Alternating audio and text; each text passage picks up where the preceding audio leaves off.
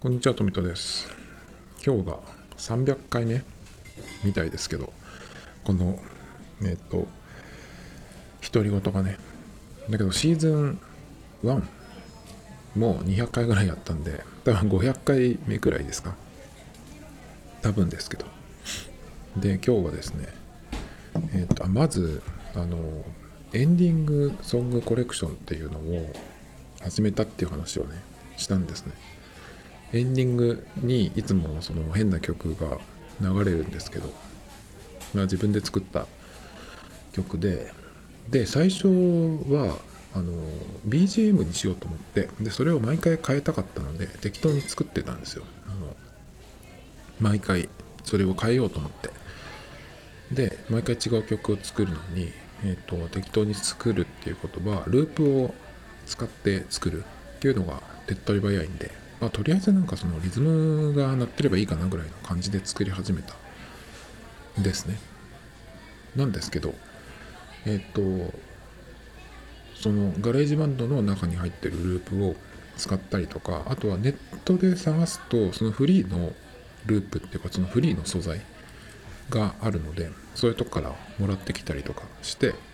まあいろいろ作ってたんですよ。でそのオリジナルのその曲らしきものを作ると動画の BGM とかに使った時にあのなんかその著作権とかなんとかであの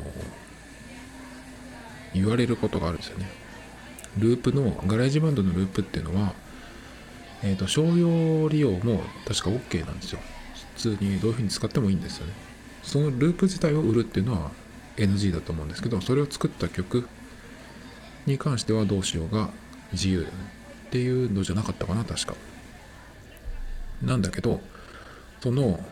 えっ、とドラムとかさそういうなんていうのリズム系のループだったら大丈夫なんですけどなんかそのメロディー的なフレーズっぽいループを使うとそれを使ったえっ、と曲っていうのがどっかの誰かがもう YouTube にアップしてたりするとね同じそのループを使って曲を作ると、えっと、YouTube の方からその動画をアップすると自動的にこの誰それさんの何ていう曲をあなた使ってませんかみたいなのが自動的に来るんですよね。で、それが来たからといってなんかなるってわけじゃないんですけど、そういうのが結構めんどくさいんですよ。で、そういうの来た場合っていうのは、これは、あの、Apple のガレージバンドの中のループを使って作った曲ででそのループっていうのはあのフリーで誰でも使えるやつだから問題ないですっていうようなことをあの送るとなんか対処してくれるんでまあいいんですけどそれがちょっとねめんどくさいんでだから最初はそのループで作ってたんですけどなるべく今はなるべくっていうかもうほぼたまにそのループの素材使うこともありますけどGarageBand の中のその楽器の音っていうかその音源は使うことはあってもループはあんまり使わなくなったんですよね。なのでえっ、とまあ最近だったら大丈夫なんですけどそのループを使わないで作った曲っていうのをあの YouTube の方に上げてみようかなと思ってなんかそのエンディングコレクションとしてねで普通にやるややるあげる？ただのもちょっとなんかつまんないかなと思ったんでそのアートワークジャケットみたいなビジュアルをその曲によって作ってでそれができたらえっと、まあ、動画ファイルとしてアップするっていうのをやってまして。今ですねえっと今日喋っているこの時点で何曲かな？えっと1 2 3 4 5 6 7曲かな。7曲分あげました。タイトルで言うとねタイトルはもう意味がわからないタイトルにするっていうのをやってるんで1曲目がある意味フェロモン系。次バカリボン。そして次がえっ、と次が真空平打ち面この辺の話は前回とかにしたっけかなでえバッハの曲のカバーみたいなのをやったんですよ。えっ、と、ミディファイルを拾ってきて、好きな曲なんですけど、これは。で、BPM をちょっと速くして、で、その、楽器の音をまあ適当にシンセとかの音にして、まあ、リズムを入れてみたいな感じにしたやつがあるんですけどそれをまあ1曲で次「へにょ立ち」そしてえっ、と「こぼしてんじゃねえよ」そして「きつめのやばい」っていうこれは「鬼滅のやばい」をアナグラムにしてやったんですけどその「鬼滅」のロゴのジェネレーターっていうのが探したらやっぱりあったんでそれを使って鬼の爪のやばいっていう感じできつめのやばいっていうのをね作ってジャケットにしてあとは一番新しいのはマナハラで召されててっていうねマナハラで召されて意味意味はあの概要欄にちょっと書いてありますけど。そんな感じでのあのアートワークができたらアップしていくっていうような感じでね。この曲だったらこういうビジュアルにしようとかこれの素材を使おうみたいな感じでちょっとずつこう iPad のカメラロールに素材画像がどんどん溜まっていってるんですけど。でえっ、ー、と何曲って言ったっけ今。6曲とかって言ってた気がするんですけどまだですね 再生回数がゼロっていうね。いや YouTube って何にもしないとこうなんだなっていうね。ちょっとまあ分かってはいたけどなかなかのゼロ更新ですね。見事にゼロでバッハの曲に関してはちゃんと JS バッハで BWV208 でそのなんかサブタイトル Shape May Safely Graze っていうそれも入れてあるので何どっからしらヒットはするだろうなと。思ってたんですけどこの曲だけはね。でも0回ですね。ヘニョ立ちとかバカリオンとかある意味フェロモン系とかね来るわけないと思うんですけどあの検索とかでね。でもバッハだけは来る来てでそっからなんかちょっと1個くらい弾いてくれる人がいないかなと思ってバッハの曲を割と早めに出したんですけど3曲目ぐらいかな。3曲目？3曲目。えっ、ー、とフェロモンバカリボン。あれ真空平打ち面が入ってないのかな？真空平打ち面があれ入ってないね。あげ忘れてるね。ちょっとこれはやらないと。あれですけど。いやだけどゼロ更新がいつまで続くか分かんないですけどまあこれはちょっとまあ趣味っていうほどではないですけどまあ遊びなのでそのアートワーク作るのが結構面白くなってきてるんでね。ちょっとこれをでしばらく遊んでるっていう感じなんですけど。まあそれはいいとしてあのイヤホンを買いまして最近。AirPods の第一世代これがえっ、と2018年の9月ぐらいだっけかな8月か9月ぐらいに買ったんですよで、えっ、ー、ともう3年ぐらい経つんですけど、これがですね、今、えっ、ー、と、バッテリーが持たなくなってきてて、1.5時間から2時間ぐらいしか持たなくなっちゃったんですよ。1回ね。1回のその使用で。で、まあケースに入れればすぐまた100%になるんで。まあでもこのケースに入れて充電するっていうのはいい発明だなと思いますけど。それによってその本体が1.5時間とかしか使えなくてもまあなんとかなるっていうかねだけどまあちょっとさすがに普通だったら5時間とか使えるはずのものがねここまでへたってきたのでちょっと買い替えかな？買い替えかなと思ってていまして。でうんと AirPods Pro はあるんだけど、まあ、別の用途に使ってるので。この第一世代のやつは家にいる時にイヤホンを使う時に使ってるんですけどあとは走りに行く時に使ってましたね。最近はあんまあんまりえっ、ー、とイヤホン音楽聴かないで走る方が楽に速く走れるっていうのに気づいて。全然使ってないんですけど。まあそんな感じでだからまあ買い替えるとしたらまあ普通に AirPods の、うん、と今だと手に入るのは第2世代かな。第2世代で、えっと AirPods 第3世代が出たことで第2世代の方は1万6000円台でケースがチャージングケースじゃないってやつね。C 充電あのワイヤレス充電じゃないやつ。で第3世代は形も変わって何ていうのかその横向きになって AirPods Pro みたいな似たようなデザインになってでそちらはワイヤレス充電ができるっていうやつですね。でまあどっちかに買い替えようと思っていたいたんですよ。安くなった第2世代にするか、まあ、新しい第3世代か。まあだけど第3世代普通に新しいの出たからそっち買えばいいんじゃないと思って。で Amazon のカートに入れたところまで行ってたんですよ。だけどえっ、とその第3世代 AirPods っていうのが2万2万3000円だったか2万4000円ぐらいなんですよね。でそれだったらその値段だったら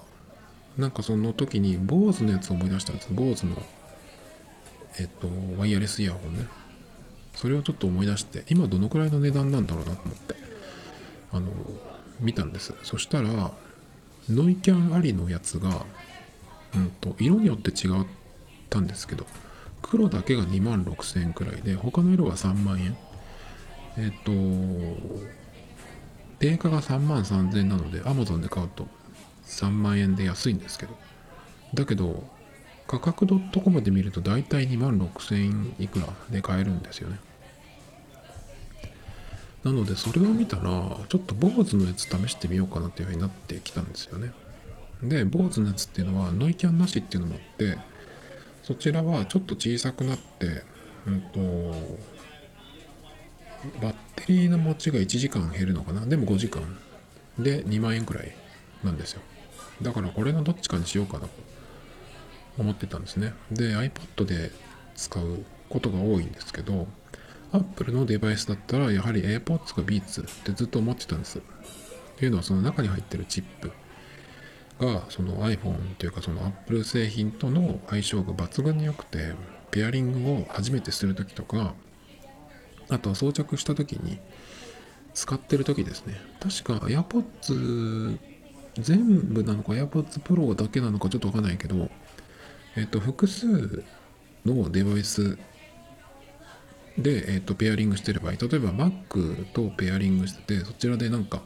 音楽聴きながらなんかやってるとするじゃないですか。その時に iPhone に着信があるとその着信をイヤホンの方でえっと取れる。電話ができる。みたいなものもあるんですね。まあ僕そこまでの、うん、用途はないんですけどね。電話することほとんどないんで。だからそこにはこだわらないんですけど。やはりその自動的に切り替えてくれるとかっていうのがあの AirPods か Beats じゃないとと思ってたんですよね。だからその接続のところの有利さっていうのもとあってえっとイヤホンは Apple のかもしくは Beats かなっていうふうにずっと思ってたんですよ。まあそれしかないだろうと。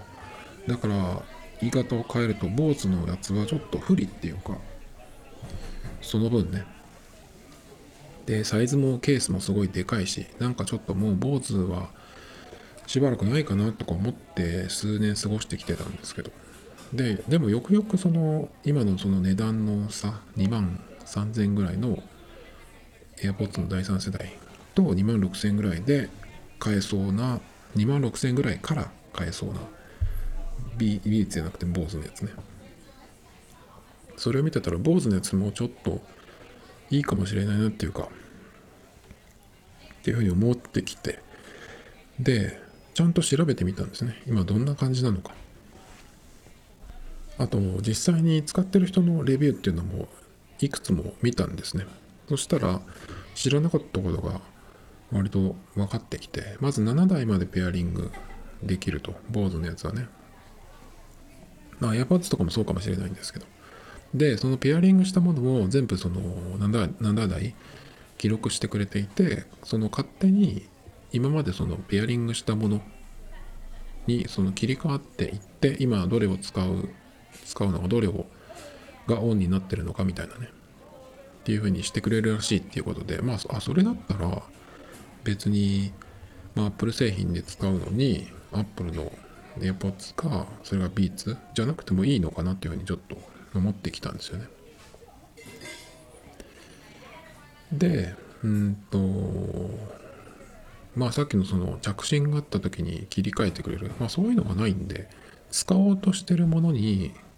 その、つながってくれさえすれば別に僕は OK なんでね。なんかちょっとそれだったら、今まではもっと BOSE のやつは、Apple 製品で使うには不利かな。あの、AirPods とかに比べるとって思ってたんですけど、そうでもないんじゃないっていうふうになってきたんで、それならいいかもなと思って、AirPods の第3世代だと、特になんもないんですよ、正直。デザインは変わったけど。ドライバーも変わったとかって言うけど、まあ、Apple 製品のものだから、そのバランスのいい音は出るかもしれないけど、何かその、おって思うようなことはないのかな。あと別にノイキャンがどうとかっていうわけじゃなくて、普通にイヤホンですよね。だから、もしかしたら、えっ、と、買っても、そのバッテリーが復活したっていう風に感じるだけで、それ以外は特にないんじゃないかなっていう気がしたんで、ますます坊主の方に興味が移って、で、さらに坊主のやつ調べたら、ノイキャンの効き具合が10段階、11か、11段階、0から10までの11段階っ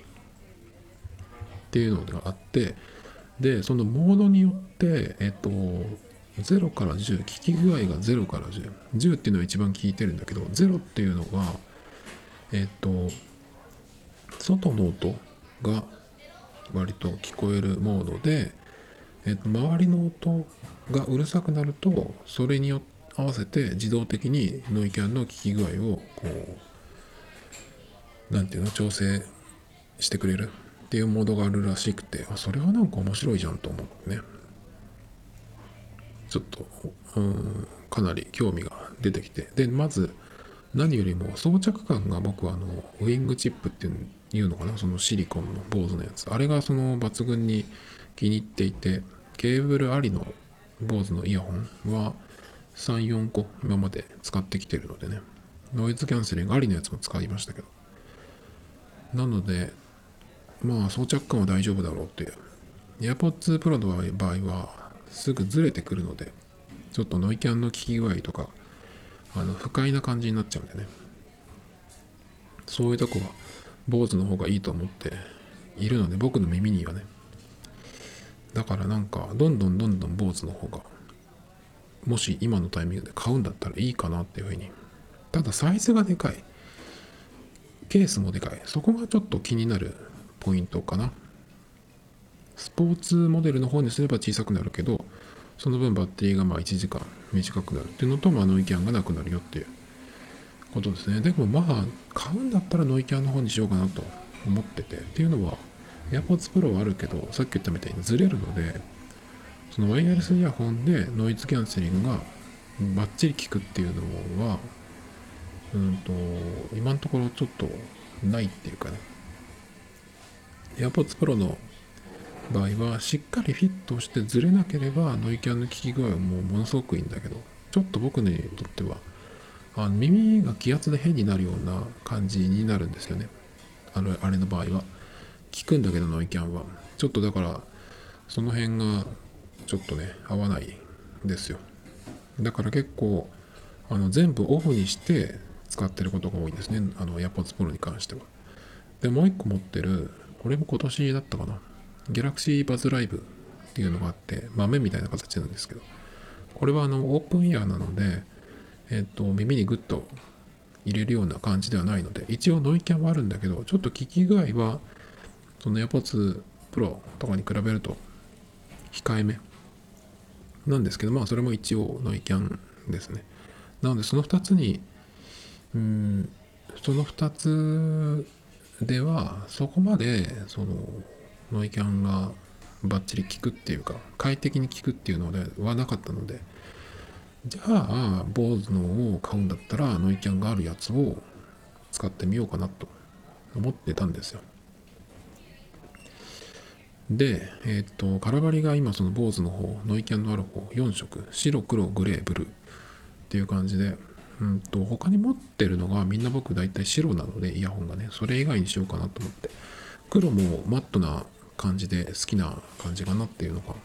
あって、グレーは割と落ち着いた品のあるグレーっていう感じなんですけど、日本人の肌の色には馴染みすぎちゃって僕はいまいちかなっていう。あの、あんまり目立たせたくないよっていう人にとってはいいかもしれないんですけど、僕はちょっと肌とコントラストがつくような感じの方がいいかなって何ていうのそのアクセサリー感覚じゃないけどだからちょっとグレーは落ち着い好きすぎてる？かなと思って。悪くはないけどね。ブルーはどうなのかな？ちょっとよくわかんないなと思って。ススルーじゃないけどね。ってことは白なのか黒なのか。黒が、えっと、一番安かったんですよ。価格 .com で2万6800円とかそのぐらいだったかな。だからまあ黒でもいいかなとか思ったんですけど。Amazon の方よく見たら Amazon はえっと他の色は3万円だったかな？3万円なんだけどそれ買った時につくポイントが3900ポイントだったかな？僕が見た時には。っていうことはえっ、と価格 .com で買うよりも、まあ、実質安くなっちゃうじゃんと思ってね。Amazon で買う方がその受け取りとかなんかもう楽だし僕の場合はね。だからあじゃあ黒じゃなくて他の色でもいいかなと思って。結局えっ、ー、と Soapstone ってまあ白ですね。白だけど AirPods とかの白とはちょっと違う感じの色で。この Soap Soapstone だっけかな。これはねこのえっと、 Earbuds っていうイヤホンよりもオーバーヘッドっていうんですかね。こういう頭にスチャってこうつける。あれの形の Soapstone っていうやつは僕すごい色もなんか質感もデザインもすごくいいなと思っていたのでちょっとこの色のやつ欲しいなと思ってたんでまあそれもあってそっちにしたんですけどでもそのオーバーイヤーのヘッドホンとはだいぶ違いますけどね、雰囲気はね。っていう感じで、あの、AirPods 第3世代を買おうかと思っていたのがですね、BOSE のノイズキャンセリングのイヤホンにしました、結局。で、まあ、買って、えっ、と、今もう2日ぐらい経つんですけど、届いてね、あの、すごい気に入りました、実際。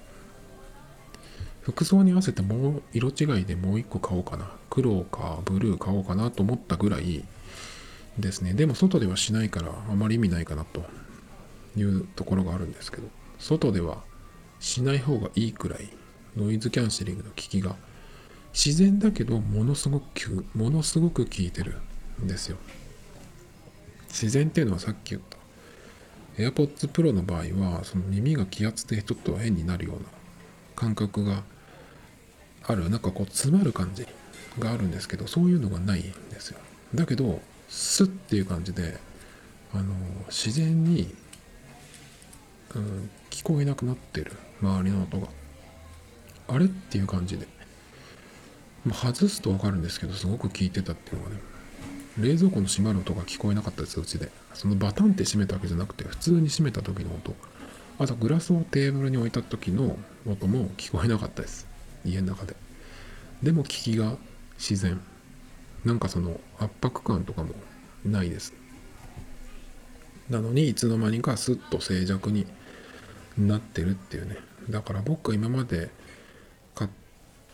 て使ってきたノイキャンのものの中ではダントツにいいですね。ものすごくそんなにいろいろ使ってるわけじゃないですけどダントツに良かったですね。で装着感もやはり期待通り僕の耳には合っていたしそのウィングチップっていうシリコンのやつがあるんですけどイヤーキャップ。それがあのすごく楽につけてられるんですね。で結構サイズはまあでかいはずなんだけどあんまり気にならない。重いとかってことはないしね。だからすごく気に入りましたね。AirPods Pro は最初買った時は良かったんだけど半年ぐらいしてからずれるようになったんで。まあもしかしたらキャップをイヤーキャップ、イヤーチップ、あれを変えたらどうなのかっていうところもありますけど、あとやっぱり AirPods Pro の場合はつけてると1時間2時間すると耳が痛くなってくるんですよね。まあその辺もちょっと、うん、ありまして今回坊主にしたわけですけど。で接続ペアリングに関しては Apple 製の方が蓋開けるだけで、まあ、すぐにペアリングっていうのがやはりすごくまあ感動的に楽ですよね。あれは一回やったことある人は分かると思うんですけどビーツのやつもそうですかね。同じやつ。あの設定アプリを開かなくていいっていう。でまあそういうわけにはいかないんだけど BOSE のやつはね。BOSE のやつにはその専用のアプリがありまして BOSE なんとかっていうなんとかじゃなくて今見ればいいんですけど。BOSE ミュージック。BOSE のこれ系のアプリっていろいろあるんですけどこれとそれ一緒じゃないのっていうふうに思えるのもあるんですけど。まあこのイヤホンの場合は BOSE ミュージックっていうのを使ってくれっていうことだったんで、まあ、それを最初にインストールしておく。そうすると楽ですね。でインストールして起動というかそのアプリを立ち上げてうんとそのイヤホンのケースを開ける。耳につけるどっちだっけかな。でその Bluetooth ボタンをちょっと長押ししてやるとそのスタンバイモードみたいになる。大体こういう手順じゃない？Bluetooth のイヤホンとかヘッドホンって。だと思うんですけどまあそれをやって、まあ、アプリでそのデバイスの設定を最初にやって、まあ、ベアリング完成っていう感じなんですけどね。まあだからそこでいろいろ最初のその設定をしていくんですね。ノイキャンのモードがえっとさっき言ったみたいに0から10までの11段階っていうのがあって好きなえっとレベルいくつっていうのをその4つまで自分の好きな設定を保存できるんですよデフォルトではデフォルトでは0と10なんですよね。で、その、えっ、と、モードに名前を付けることができるんですよ。デフォルトの場合、0には Aware、10はフルかな。あの、だから切り替えると Aware とかフルとかっていうふうにあの言うんですよ。で、それ以外にいくつもリラックスとか、なんかいろんなそのモードがあって、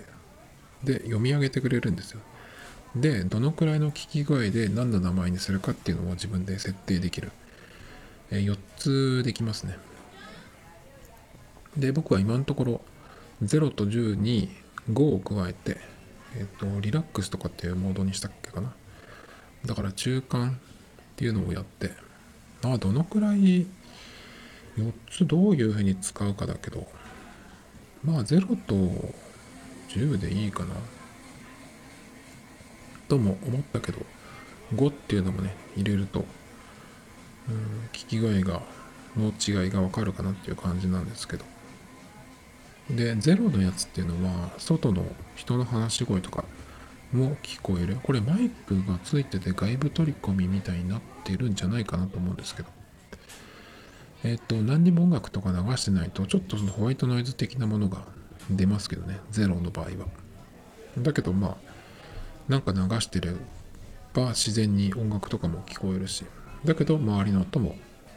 両方聞こえるっていう感じ。だけどさすがにそれって外に行くとちょっとやはり、うん、耳になんかついけてるなっていうような感じはするのでね。あんまりそれで外歩くとかっていうのはうんやめといた方が安全かな。だけど例えばどっかのお店に入るとかっていう時にそのアウェアっていうゼロのモードに切り替えてやるとそのお店の人が言ってることとかも聞こえるんでね。まあ外してもいいけどつけたり外したりするの楽だしね。まあただそのゼロの場合っていうのはアウェアっていうモードの場合は周りの音に、えっと反応してノイキャンの聞き具合を調整してくれるっていうんだけどこれはあのうん明らかな騒音みたいなのが発生しないと変わらないのかも。だから騒音がそのずっと続いてるみたいな風になった場合にその意見で消しにかかる。っていう感じだと思うんでなんかその誰かの物音とか話し声とかがちょっとした時にそれに逐一反応するみたいなことではないですね。だからある程度うるさくなるようなことがないとあのノイキャンは作動しないかなと思います。だからまあ大抵の場合は0か10でいいんじゃないかなっていう気がちょっとしますけどね。っていう感じ。でもノイキャンの機器はものすごくいいですね。自然に自然に聞こえない。だからまあ外を歩くとかね。ランニングの時とかもちょっとやめといた方がいいかも。自転車なんかほんと危ない。危ないですね。それぐらい聞いてます。で気になってた大きさなんですけどそれはそんなに気にならなかったですね。もっと僕は大きいかなと。思ってたんですけどもちろん AirPods よりはでかいです。ケースもでかい。だけどまず自分でつけてるとその重たく感じるとかってことはないし別にっていう感じかな。でもちょっと歩いたりとかするとその振動がそのイヤホンの大きさを感じさせる場合もある。まあだけど座ったりとかして止まって使ってる分には特に感じないかな。でケースもうんと AirPods に比べれば大きいけど何て言うんだろうな。そんなバカでかいって感じじゃなくても僕が思ってたよりはそこまでではなかったかな。で箱が大きい分、うん、大きいけどケースの素材がなんかその手触りがいいんですよね。見た目はマットでなんか石鹸みたいな感じ。まあその僕の色がねそうなんですけど。ちょっとその辺は高級な感じがするかなと思います。AirPods の場合はちょっと安っぽいじゃないですか。ケースの素材とかね。カジュアルとも言えるけど。あとケースの中のボタンでペアリングを切り替えられるっていうのもいいかなと思って。でもともとその家で使ってた AirPods がバッテリー持たなくなったんで買い替えようと思って買い替えたわけですけど。なんですけど外では BOSE を使って家では AirPods Pro っていうような使い分けに一応なったっていう感じですかね。で Galaxy の時は Galaxy のうんバズライブ専用っていう感じですね。だからなんかうんこのデバイスにはこのイヤホンっていう風にそれぞれ買ってもいいかなと思ったりしましたけど、でも iPhone の場合はイヤホン使わないんでね、iPhone の中で音楽いっぱい、えっと、保存してますけど、それは家でスピーカーで聞くのでね、イヤホンは出番がないですけど、まあそんな感じになりました。イヤホンはね。で、うんと、Apple Watch の7シリーズ7またちょっと見てきたんですよ。あれでもこれ初めて見に行ったんだっけかな。かもしれない。あの画面の大きさとそれから本体の色を見たくて。行ってきたんですよ。小島に行きまして小島のアップルコーナーがあるんで見てきたんですけど買うならミッドナイトかなと思ってたんですね。今までずっとそのスペースグレーを使ってきててそれに合わせてバンドを選んできてるのでそうするとやっぱりサイズもカラーもなかなか変えづらいっていうかねのもあってだけどスペースグレーはなくなっちゃったのでシリーズ7からねだからからまあ一番黒っぽいのはミッドナイト。だけどこのミッドナイトっていうのは少しその青みが感じられるような黒っていうかそういう感じのことが書いてあったんでどんな感じかなと思って見てきたんですけど。あとブルーも気になってたんですけどまずブルーはちょっとその画面の黒いところに対してなんか僕は合わない気が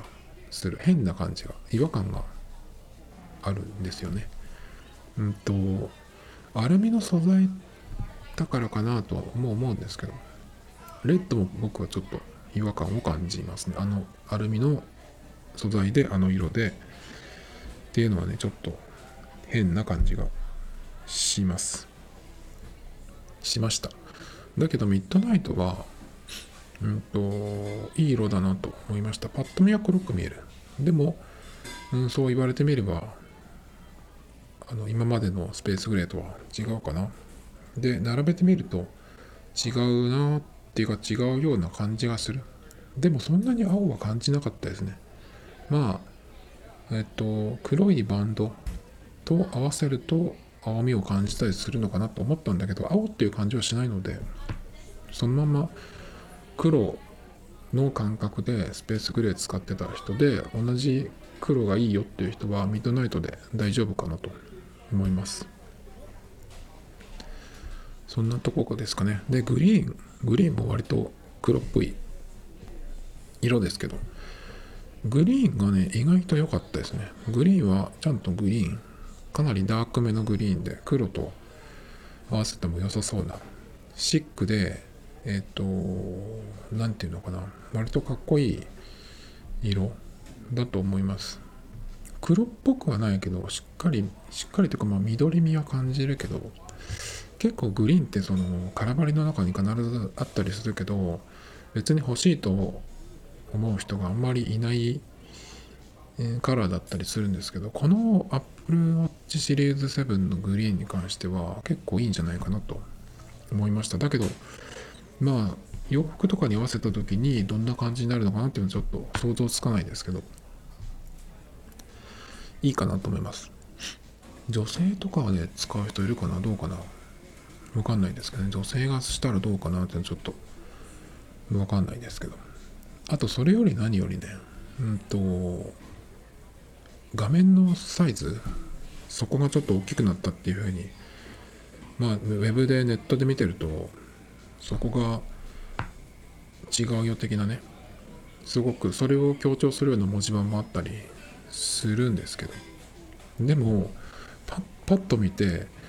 えっ、とこれがシリーズ7なのかと思うくらい分かんなかったです正直。僕はあの画面がちょっと大きくなった。今までで最大最大のサイズになったって言われてるんですけど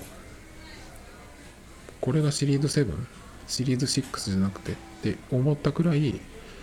分かんなかったですね正直ね。比べたら違うかもしれないけどそんなに気にならないんじゃない？気になるっていうか気がつかないんじゃないっていうくら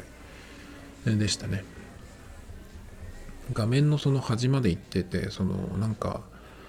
っていうようなエッジを強調したような写真とかもありましたけど全然何とも思わなかったですね。鈍いのかもしれないですけど。だからまあそこは買い替える理由にならないかなっていう気がしました。だから多分僕は今シリーズ4で3年ぐらい経ってるはずなんですけどバッテリーの持ち具合も変わらないし今日はえ、ー、と朝100%の状態で夜8時ぐらいに帰ってきましたけど80%ぐらいでしたね。81%とかでしたね。なのでバッテリーの心配もないし特に何かが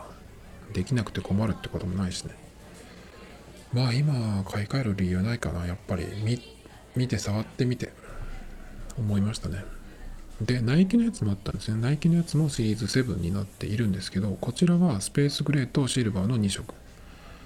でしたね。従来通り。だからミッドナイトとスペースグレー比べてやっぱこっちのグレーの方がいいよっていう人はこのナイキモデルの方を買うといいのかなと思いますけど。でも僕はミッドナイトをあのナイキのモデルにも入れてほしかったなと思いますけどね。せっかくの新しい色なんで。だからスペースグレーとシルバーだったけどナイキのモデルもその2色かもしれないけどミッドナイトとスターライトにしたらいいんじゃないっていう。スターライトは何て言ったらいいか分かんないですけどちょっと白っぽくいい感じがするっていうことかな。ちょっとよくわかんないですけど。そこまで見なかったので。まあだけどナイキのやつはそのナイキモデルにしかない文字盤がいくつかあるんですけどこれが良かったかなって僕気に入ったのがグラデーションになってるアナログの文字盤。でナイキのロゴが入っててコンプリケーションが4つとかかな使える。ちょっと僕それはいいかなと思いました。だからそれのためにうんとナイキモデルを買おうかなと、もし買うんだったらね、と思ったくらいです。だけど、スペースグレーとシルバーかって、まあ、こうもう変わってるつもりでいたんで、そこが変わってないっていうと、さらにその、買い替えた、えっと、気があんまりしないっていうかね、5万ぐらいするわけじゃないですか。そのぐらいの値段の買い物して、あんまり変わらないっていうのねこの間僕3万4000円出してアップ、えっと iPad Pro を修理しましたけど治ったことはいいけどなんかやっぱあの出費は残念だったなっていうかね。普通そのぐらいの値段だったら洋服とか何でもそのなんか新しいもの買ったぞっていううん喜びみたいなのがね手に入るくらいの値段だと思うんですけど。アップルウォッチの場合は5万ぐらい出してあんまりあんまりというか何が変わったのっていうぐらいになっちゃうのでね。まあ買うんだったらだからステンレスモデルにするとかかなと思ったけどあのなんかちょっとテカリ感があんまり好きじゃないっていうか僕金属だったらマット系の方が好きなんで。前に万年筆使ってた時にキャップレスっていうパイロットのキャップレスっていうボールペンみたいにこういうなんていうのカチッてやるとあのペン先が出てくるっていうそういう仕組みの万年筆があるんですけどそれのマットブラックっていうやつがかっこよくてそれを買ったりしたぐらいでね。何でしたっけ？色の話か。えっとマットブラック。がの方が好きなのでちょっとステンレスにするとね。あとステンレスの場合は傷が入った時の目立ち方もちょっと好きじゃないな。iPhone13 もあのテカテカのがあるからちょっとプロの方がいいけどなんか嫌だなと思ってやめてますけどね。まあなのでちょっと買い替える理由意味みたいなのが全く見当たらなくなっちゃったっていうね。実際あの手に取って見てきたところで。やっぱ見ると違いますね。その画像というか広告的なものだとそのここを見せたいっていうここを見せたいここを強調したいっていうような見せ方なんですけど実物を見た時自分がどこに目が行くかっていうのはかなり大事だなと思いますけどねこの間新しいノッチがある MacBook Pro あれを見た時にも16インチって広々してていいなと思ったりとかねしたんで14インチもあれですけどいいと思いますけどでもその代わり16インチは 2. 何キロあるんでまあ持ち運べないなっていうことで固定回線がない僕としてはちょっと厳しい OS のアップデートとかあると外に持っていくしかないんですけどその時にあの大きさのもの持っていくかっていうとねバッグも買わなきゃいけなくなる。っていうとちょっとなーっていう。っていうことは据え置きとして使うのでそれだったら iMac の方が良くないですか？っていうように思ったりとかしてね。まあ結局 Mac 買ってないですけどまだ。M1 になって。もういつ買っても OK って感じですけど正直 Mac を使うところがないなっていうのが考えるほど見つ見当たらない。4K で撮影してうんと編集書き出しを、えーと、iPad Pro で試してみましたけど全くストレスなく編集できてえっ、と書き出しもそんなに時間がかかるわけじゃないんでね。実時間より早いんじゃない？動画の。と思うんで。M1 の iPad じゃないんでしょ僕の。はその M1 になる1個前のやつ？去年のやつ？それでもそんな感じなんで、はい。えっ、と Mac を使う意味全くないなっていうかね。だから Mac の方こそ10万以上の買い物だけど買ってしばらくは触るだろうけどじゃあ何するってなった時にその目的がない。ということは今じゃないなっていうのでもう落ち着いたんですけどね。Apple Watch はこの間 Amazon 見てたら在庫が少し出てましたね。今はもうないと思うんですけどこの土日くらいにセルラーモデルも GPS モデルもありましたね。色によってですけど僕がいいなと思ってたミッドナイトの 45mm 5万くらいだったかな。それも買い買えましたけどね。ですぐ届くっていう。在庫がだから Amazon に入ったんでしょうけど。うん。まあそこで買おうかなと思ったんですけど見たらねそんな感じだったので。まあ良かったかな。だからさっきの AirPods 3なんかも坊主にしたのがあの良かったのかなっていう気がします。AirPods 3だったら特に発見も感動もなく本当に単にバッテリーが新品だったなったってだけで終わった気がするのでね。あとやっぱ買い物系で気になるのは Pixel 6ですね。もう最初に注文した人が手にしていて Twitter なんかで検索するとあの写真のレビューというかねそのそれで撮ったやつを上げてくれてる人がいっぱいいるんですけど写真はなんかやっぱものすごくいいですね。うわすごいっていう感じの写真。動画も結構やっぱり綺麗かな。だけどあのシャッターはもちろん消せない。アプリとか使えば消せるみたいですけど。でスクショの音が鳴るっていうので最悪だって言ってる人がいて。スクショの音って、うんと、僕が使ってるギャラクシーはしないですね。あの音量ボリュームをマナーモードにしてればならない。でギャラクシーの場合はえっ、と設定が2つあるんですけどえっ、とまずサムスンが出してるやつじゃないんですけどセットエディットだけかな？っていうアプリを使ってえっ、と本体のボリュームが0の時にはシャッターを鳴らさないっていう設定にできるんですね。でもう一個やることがあってカメラアプリを起動した時に自動的に本体のボリュームを0にする。でカメラアプリを、えーと、使い終わったらそのボリュームを0にする前のうんと、ボリューム、まあ、0、1以上になってたらそれに戻すっていうのがあるんですけど、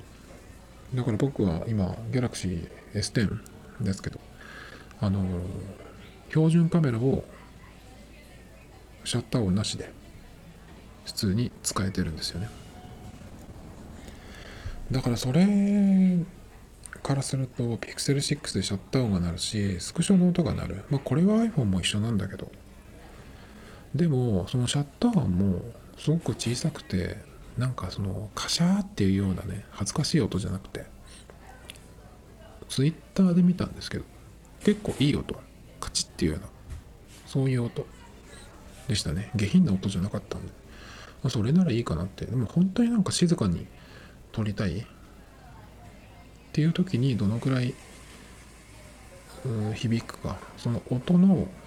音の質っていうのが音色がカチッっていう音でも音量がどのくらいかっていうのもありますよね。それはちょっと自分でやってみないと分かんないですけど。だけどその写真が本当にすごいなと思いましたね。ズームもすごいんですけど4倍とかのズームでもなんかすっごい綺麗で寄れる10倍とかでもかなり自然に映ってたような気がするんですけど。でデジタルズームで一番拡大するともちろんその荒くはなるんだけど何が映ってるかっていうのを映せればいいっていうような、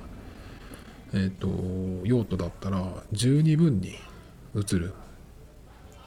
でその写真の味というかピクセルピクセル6のねそれがあの iPhone と比べてる人がいたんだけど iPhone の方が自然な写りどっちも綺麗なんだけど割と自然な感じがするかな。それに比べて Pixel 6 Pro 6も写り自体同じなのかな？なんていうのかな？人工的っていう不自然な感じではないけどなんかその見た感じにおってなるようなすごいって思うような仕上がりでしたね。あれは欲しくなる。と思いました。ちょっと買おうかなって思ったぐらい。ですね。だけどやはりえっ、とストレージが少ない。最高で256まあそこまであれば僕は多分あの十分ですけどでも色によっては128しか選べないのがあるんですよね。2色ぐらいしか256が選べない。あとやはりシャッター音はまあいいとしてもそこのストレージのあれですよ。マイクロ SD が使えない。それは困るなと思って。マイクロ SD が使えないっていうことはそのストレージの容量を増やせないっていうだけじゃなくてえっ、とそのデータ移行みたいなものはどうしたらいいのかなっていう。Galaxy で撮った動画とかを iPad で編集したいってなった時にえっ、とまあ SD カードを抜くってことはないですけどそこからえっ、とカードリーダーに他のマイクロ SD なり SD カードを入れてそれを USB-C で挿してその中にこう一回保存してそれを iPad に挿す。っていう流れでやってるんですけど。まあそれはピクセルも一緒ですけどね。ピクセルにしたとして。だけどやはり128は少なくないかなっていう気がするんですよね。なんかそこら辺がちょっとこう気になる。カメラがいいんだったら余計にですけどね。だからもし手に入れて128しかないけどまあいいかって言ってそれで買ったらうーん後悔するのかな。で SD カードが入れられないわけでしょ。なんかちょっとその辺はすごく残念というかね。1テルまで作ってくれとは言わないけど。うん256スタートで512が上のモデルぐらいのがいいなと思うんですけどね。128ギガなんていらないいらないと思うんだけどね。なんかちょっとその辺がすごく気になって。すぐに購入っていうふうには至ってないんですけどね。あとやはり今 Android 日本で Android で僕的にはですけどまともに買えるものって何があるのかなってまともなものって何が買えるのかなって思うとやはりちょっと少ない。まともなものっていうのが何かっていうとドコモ au ソフトバンク版のものっていうのは特にドコモ au はホームアプリそのホームの何ていうのかなその UI もそのドコモ仕様 au 仕様にしてるんですよ。それっていうのは変えられるんですけどそれがすごく嫌ですね。それが入れられてるっていうのが。あとドコモ au のロゴが端末に入ってるのもすごく気に入らないし。であとはドコモと au にはそれぞれのサービスのアプリ。が最初に何十個レベルじゃない？2 3 0個？わかんないけどかなりの数が入っているんですよね。勝手に入れられてる。そういうのがやっぱり気持ち悪くて嫌なんですよね。すごく嫌ですね。この SIM フリー時代なんならそのまあそうですね SIM フリーで、えー、どっちも好きなように選べるって言ってるけどうんちょっと時代に合ってないかなっていうかね。それがすごく嫌なんですね。だから今僕は Galaxy S10 使ってるんですけど楽天モバイル版を使ってますね。楽天モバイルの方も楽天のそのアプリっていうのは入って入ってたっけかな？入ってたけどそんなに迷惑なほど入ってないし、まあ楽天のものっていうのは結構自分で入れて使ったりもするのでね。あとポイントがもし入ったら楽天ペイとかで使えばいいし。だからそんなに迷惑じゃないんですよね。でいくつもいくつもその知らないいらないサービスっていうのはアプリでな入ってないと思うしまあ消せるしねそれに。まあ楽天はでも Yahoo 系もそうだけどメルマガが大好きじゃん。スパムメールがね。だからちょっとそういうのやりそうな感じはするんだけど Galaxy じゃない Galaxy S10 か。それを使ってても楽天のロゴは本体に入ってないし。起動した時に楽天のロゴは出ますけどそれぐらいですかね。あんまりそのダサいことはどこも au に比べるとしてないかな。だからもっと楽天モバイルでその Android の特にハイエンドなモデル Galaxy だったら今 S21 とか。ですけど S21 もそうだし S20 その前のすら出してないんですね。S10 しか今ないんじゃない？なのでその辺はちょっとなんとかしてほしいなと。楽天モバイルはやることいっぱいありますよね。つながるようにしないといけないし。端末もちゃんとしたのを出さないといけないしね。あの料金が安いからって言って安い端末を使うわけじゃないっていうことを分かってほしいですけどね。なのでその問題があるのでその Android 版でまともなもの SIM フリーでっていうのがなかなかないんですよ。でもかといってまあ SIM フリー版海外のだと今度フェリカが使えないっていうことになるのでキャッシュレスの支払いは PayPay しかなくなっちゃうんですよね。まあビザタッチでカードも使えばいいんだけどでも今度そのためには財布とかカードケースもういいのを探さないとなっていう課題が今僕は残っていて。あの L 字型に開く小さいウォレットっていうのをもう何年も使ってるんですけど。まあそれに入れればいいんですけどね。なんかちょっとビザタッチが使えるようになったことであの新調したいなっていうのもあったりするんですけどね。まあだから日本では結局 iPhone プラス Apple Watch がキャッシュレスは一番なのかなとか思っちゃうんですけどそれしかないっていうそれしか選択しかないっていうのがねちょっと嫌ですね。日本人って感じがするしものすごく嫌だなと。なんとかなんないかなと思ってるんですけどね。キャリアが端末売るのやめてくれればな。本当に自由に選べるんですけど。そうするとあのキャリアも端末も本当に自分で選べるだからまだなんかそういう風になってるような雰囲気はあるんだけど全然自由になってないんですよね Tomito Times Podcast. This program was broadcasted you, Anchor FM.